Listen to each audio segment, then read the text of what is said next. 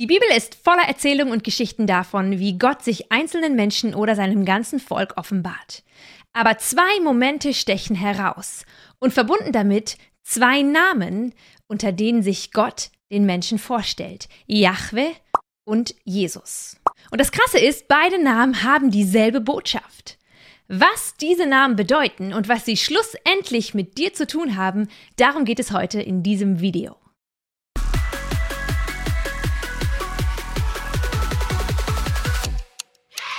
Das eine gleich vorweg. Gott offenbart sich in der Bibel mit vielen verschiedenen Namen. Und es lohnt sich, diese Namen mal anzuschauen, denn sie offenbaren die ganze Bandbreite von Gottes Charakter.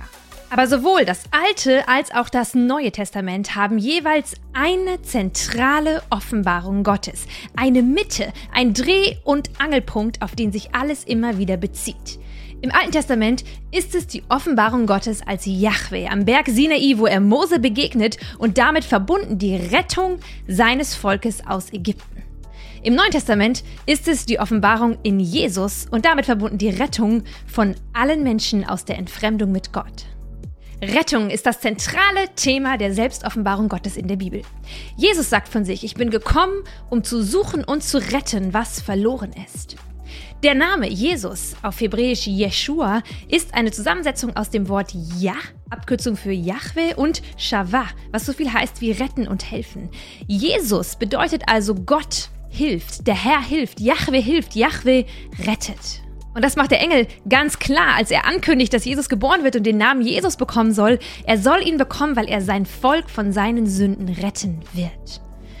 Von Sünde? Wo, wo, wovon genau rettet Jesus uns denn da und wofür rettet er uns? Im Garten Eden war der Mensch in perfekter Beziehung. Zu sich selbst, zu Gott und zu anderen Menschen.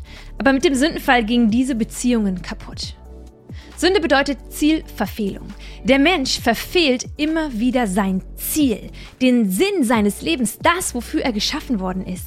Nämlich die tiefe, innige und unverfälschte Gemeinschaft mit Gott und anderen Menschen hier auf Erden zu leben. Der Mensch an sich ist verloren. Er ist für den Garten Eden bestimmt, aber er lebt bildlich gesprochen in einer Wüste. Er fühlt sich verlassen von Gott, betrogen von Menschen, unverstanden, ungeliebt, verletzt und er verletzt andere, will die Leere und den Verlust von seiner Beziehung zu Gott mit allen möglichen Lückenfüllern kompensieren. Aus dieser Gottverlassenheit befreit Jesus den Menschen. Er trägt die Schuld, die wir auf uns geladen haben, am Kreuz. Er trägt das Gefühl, dass die Welt und Gott uns verlassen haben. Er nimmt es mit ans Kreuz und lässt es dort sterben, damit du und ich nie wieder sagen müssen, mein Gott, mein Gott, warum hast du mich verlassen? In Jesus begegnet Gott der Verlorenheit der Welt. Er führt den Menschen zurück aus der Wüste hinein in den Garten Eden. Und damit ist nicht der Himmel gemeint sondern ein Leben hier auf Erden, das jetzt schon himmlische Züge trägt. Jeshua, Jesus, der Gott, der dich rettet. Aber die Menschwerdung Gottes in Jesus ist nicht der erste Versuch von Gott, den Menschen wieder mit sich zu versöhnen. Viele glauben ja, dass der Gott des Alten Testaments irgendwie ein anderer Gott ist als der Gott des Neuen Testaments. Dass Gott im Alten Testament zornig ist, Gerechtigkeit und Gehorsam einfordert, Gesetze gibt und Gebote ist und insgesamt nicht so nett und liebevoll und freundlich. Und im Neuen Testament, da zeigt er sich von seiner guten Seite. Da ist er liebevoll, voller Gnade und Barmherzigkeit und liebt den Menschen. Schade für alle, die vor dem Neuen Testament gelebt haben, gut für uns. Ich glaube, dass diese Sicht auf die Bibel nicht der Wahrheit entspricht. Ich glaube eher, dass sie geprägt ist von langen Traditionen und Auslegungen und Interpretationsgeschichten und nicht zuletzt davon, dass das Alte Testament über Jahrhunderte von der Christenheit abgelehnt worden ist als Buch der Juden, die ja Jesus ans Kreuz gebracht haben. Aber wir brauchen eine ganzheitliche Sicht auf die gesamte Bibel als das Wort Gottes. Und darin werden wir entdecken, dass der Gott des Neuen Testaments, Jesus, derselbe ist wie der des Alten Testaments. So wie das Neue Testament in Jesus einen Mittelpunkt hat, hat auch das Alte Testament einen Mittelpunkt. Und das ist die Offenbarung von Gott als Yahweh. Er begegnet Mose im brennenden Dornbusch und er sagt zu ihm, ich bin der ich bin. Und wenn du jetzt denkst, Moment mal, Yahweh, das steht ja nirgendwo in meiner Bibel, dann hast du recht. Yahweh taucht zwar über 6900 Mal auf, aber in unseren Übersetzungen heutzutage wird es nicht mit Yahweh wiedergegeben, sondern mit der Herr in Großbuchstaben. Hat damit zu tun, dass die Juden ähm, in, im Laufe der Geschichte diesen Namen Gottes für so heilig erklärt haben, dass man ihn nicht mehr aussprechen durfte. Und deswegen wählen die Übersetzungen auch im Deutschen ein anderes Wort dafür, meistens eben dieses großgeschriebene der Herr. Aber kommen wir zurück zum Eigentlichen. Was bedeutet Yahweh? Wer ist dieser Gott? Es ist allgemein anerkannt, dass Yahweh sich von dem Verb Haya ableitet, was so viel heißt wie sein, werden oder geschehen. Im Kontext lesen wir, dass Gott selbst Mose seinen Namen so auslegt. Dort steht im hebräischen Urtext, ich bin Yahweh und dann erklärt er im äh, Verlaufenden, sagt dem Volk, der ich bin. Also der, der Gott, der ist, hat dich gesandt. Und das bedeutet nun zunächst einmal, Gott ist der seiende Gott, der, der da ist, der schon immer da war, der immer sein wird. Er ist da, seine Existenz ist omnipräsent und sie ist vor Raum und Zeit und sie transzendiert diese Welt, diesen Planeten. Er ist der allumfassende, der immer da seiende Gott. Aber in dem hebräischen Sein steckt noch viel mehr. Es ist eigentlich ein Verb, das nicht nur ein, ein statisches Sein meint, sondern ein wirksam werden, ein Geschehen lassen, etwas, das sich entfaltet. Deswegen haben andere Theologen vorgeschlagen, diesen Yahweh-Namen zu übersetzen, nicht nur mit der Ich bin, sondern als der sich wirksam erweisende Gott oder der sich offenbarende, der lebende, der wirkende Gott. Das ist natürlich alles ein bisschen holprig und deswegen lesen wir in den Übersetzungen heutzutage einfach nur der Ich bin. Aber es ist wichtig für uns, dass wir sehen, dass in diesem Verb mehr steckt als einfach nur ein statisches Sein.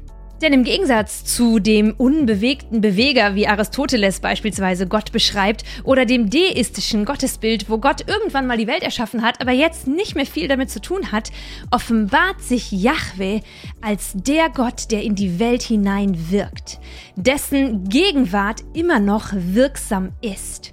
Er ist der Gott und das sagt er auch in diesem Kontext von der Offenbarung von seinem Namen im 2. Mose 3. Er ist der Gott von Abraham, Isaak und Jakob. Er ist der Gott, der Menschen sieht, sie beruft, sie erwählt, um mit ihnen zu leben und Geschichte zu schreiben. Er ist nicht weit weg, er ist nicht nur der seiende Gott, der alles umfasst und außerhalb von Raum und Zeit steht, sondern er ist der Gott, der sich klein macht, der hineinkommt in das Leben von dir und von mir und dort sein möchte. Und noch etwas steckt in diesem Namen Yahweh. Nicht so sehr in dem Verb, das dahinter steckt und in dem Namen selbst, sondern in dem Kontext, in dem Gott sich als Yahweh offenbart. Bongard, ein Theologe, schreibt, wer Yahweh ist, zeigt sich erst deutlich, wenn er als so Handelnder beim Namen genannt wird. Wer ist Yahweh für das Volk? Für das Volk ganz klar ist Jahwe der, der ihr Schreien hört, der sieht, dass sie in der Versklavung kaputt gehen und der sie mit starker Hand hinausführt, der sie rettet, der sie befreit. Deswegen ist Jahwe genauso wie Jesus der Gott, der befreit. Und warum befreit er? Warum rettet er dieses Volk Israel? Er rettet sie, weil er sie liebt. Nicht, weil sie größer und bedeutender, wichtiger und damit irgendwie für ihn besser nutzbar wären als andere Völker, sondern weil er sie liebt. Und weil er ein Gott ist, der Treue hält, weil er ihren Vorfahren versprochen hat, ich werde euch segnen und reich beschenken. Liebe ist die primäre Motivation dafür, dass Gott sein Volk rettet. Und er will mitten unter ihnen leben. Er möchte, dass sie das Volk sind, in dem ein bisschen Garten-Eden-Feeling wieder da ist. Als die Israeliten ihr Lager in der Wüste aufschlagen sollen, nachdem sie aus Ägypten herausgezogen sind, ist die Lageranordnung wie folgt. In der Mitte das Zelt der Begegnung, in dem Gott lebt, auf dem seine Gegenwart ruht, für alle sichtbar, nachts in einer Feuersäule und tagsüber in einer Wolkensäule. Und drumherum in Kreisen die verschiedenen Stämme angeordnet. Gott möchte mitten unter seinem Volk leben. Dieselbe Gegenwart, die Adam und Eva im Garten Eden hatten, die soll auch jetzt wieder für das Volk Israel möglich sein, in Gottes tatsächlicher Nähe zu leben. Die Israeliten sollten sagen können, Gott ist mit uns. Denn seine Gegenwart ist spürbar. Wir, wir sehen sie, wir spüren sie, wir hören ihn. Gott ist in unserer Mitte lebendig, wirksam, Yahweh. Und Gott ist mit uns ist übrigens der andere Name, den Jesus trägt. Immanuel. Gott ist mit uns. Und Johannes, als er in seinem Epilog beschreibt, dass Jesus als Mensch auf die Welt gekommen ist, er sagt, dass Jesus kam und unter den Menschen wohnte. Und im Griechischen steht dort nicht nur das Verb wohnen, sondern tatsächlich das Verb zelten. Er zeltete unter den Menschen. Dieses Zelten erinnert sofort daran, dass Yahweh schon mal versucht hat, inmitten seines Volkes ein Zelt aufzuschlagen, Wohnung zu nehmen und dort zu sein in der Mitte von seinen Menschen. Der Gott der Bibel im Alten wie im Neuen Testament ist der Gott, der die Beziehung zum Menschen sucht und alles dafür getan hat, dass sie möglich wird. Es geht und es ging nie darum, Gebote einzuhalten und Gesetze zu befolgen, um sich die Liebe und die Nähe Gottes irgendwie zu verdienen. Die Tatsache, dass sowohl das Judentum als auch das Christentum lange Zeit als eine Leistungsreligion gelebt worden sind und von außen so wahrgenommen werden, ist meines Erachtens eine super traurige Tatsache, denn es spiegelt in keinster Weise das Herz Gottes wider. Im Gegenteil, Liebe und Zuwendung kommen von Gott. Sie sind da. Wir dürfen sie empfangen. Gott liebt dich. Er hat dich gewollt. Er ist ein Schöpfer, der dich mit dem Ziel geschaffen hat, Gemeinschaft mit dir zu haben. Was bedeutet also sein Name, Yahweh, sein Name, Jeshua, Jesus, für dich ganz konkret? Es bedeutet, dass du für die Gemeinschaft mit Gott geschaffen worden bist und dass dieser Gott alles dafür getan hat und immer noch tut, damit die Beziehung zu ihm möglich ist für dich. Es bedeutet, du bist geliebt, du bist gewollt, du hast ein Zuhause, einen Platz, wo du hingehörst. Und es bedeutet auch, dass du bedürftig bist, dass du jemanden brauchst, der dich rettet. Dass das Gefühl der Leere, der Verlorenheit und alles, was du tust, um das zu kompensieren, nicht einfach von selbst weggeht. Dass niemand anders das ausfüllen kann, weil es Gottes Platz ist in deinem Herzen. Weißt du, als Mensch sind wir tatsächlich das bedürftigste Wesen auf diesem Planeten. Nicht als Erwachsene, aber als Babys. Babys im Vergleich zu Tierbabys, menschliche Babys, die auf die Welt kommen, sind absolut schutzbedürftig und angewiesen darauf, dass ihre Eltern sie versorgen, sonst sterben sie. Sie können nicht von selber laufen, sie können nicht von selber Nahrung aufnehmen, sie können von selbst aus nichts tun, um zu leben und zu überleben. Dann werden wir erwachsen auch als Menschen und können vieles, vieles, vieles tun, aber in unserer Beziehung zu Gott bleiben wir immer Kinder. Wir bleiben bedürftig, wir bleiben angewiesen darauf, dass er die Leere in uns fühlt, dass dieser Ort, der geschaffen ist in unserem Herzen, damit der Heilige Geist dort lebt, damit wir Gemeinschaft haben mit Gott, dieser Ort, den kann nur Gott ausfüllen. Ich glaube, dass viele Menschen nach Sinn suchen. Ich glaube, dass viele Menschen diese Leere spüren und dass sie alles Mögliche versuchen, um diesem, dieser Sehnsucht nach Liebe, Annahme und Geborgenheit zu begegnen. Aber ich glaube auch, dass nur eine Person, dass nur ein Name diese Leere ausfüllen kann. Und diese Person, dieser Gott, hat bereits alles dafür getan, dass das auch wirklich möglich ist. Ich hoffe, du hast ein Stück weit mehr verstanden, wie wertvoll du in Gottes Augen bist. Wenn dir dieses Video geholfen hat, die biblische Botschaft der Liebe Gottes etwas besser zu verstehen, dann würde ich mich freuen, wenn du sie mit einer Person teilst, die diese Botschaft auch hören muss. Natürlich darfst du gerne das Video liken, du darfst auch meinen Kanal abonnieren, dann bekommst du immer eine Nachricht, wenn das nächste Video kommt. Und ich freue mich über eure Kommentare unterhalb von diesem Video und bin ganz gespannt, was eure Anregungen sind oder auch was eure Ideen sind, was eure Erfahrungen sind mit diesem Jesus, mit diesem Yahweh, mit diesem Gott, der uns rettet. Bis zum nächsten Mal.